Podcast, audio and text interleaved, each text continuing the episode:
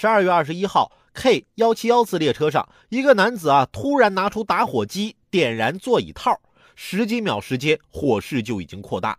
乘务员将火扑灭后，这个男子啊仍然不罢休，又两次试图点燃其他座椅套，但没有得逞。经查，男子姓孟，醉酒后误以为钱被邻座偷走，就想纵火泄愤。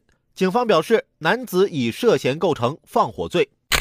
虽然你坐的是火车，那也不能随随便便就点火呀！以为自己丢了钱，那就能不管不顾了？对于那些危害大伙生命安全的人，建议大家别吵吵，直接动手，先把他控制住了再说。这多危险呢！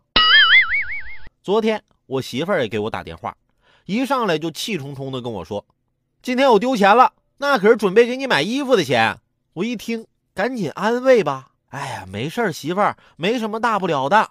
我这好说歹说，他终于算是心情平复了。我就问他，到底丢了多少钱呢？我媳妇儿告诉我，三十。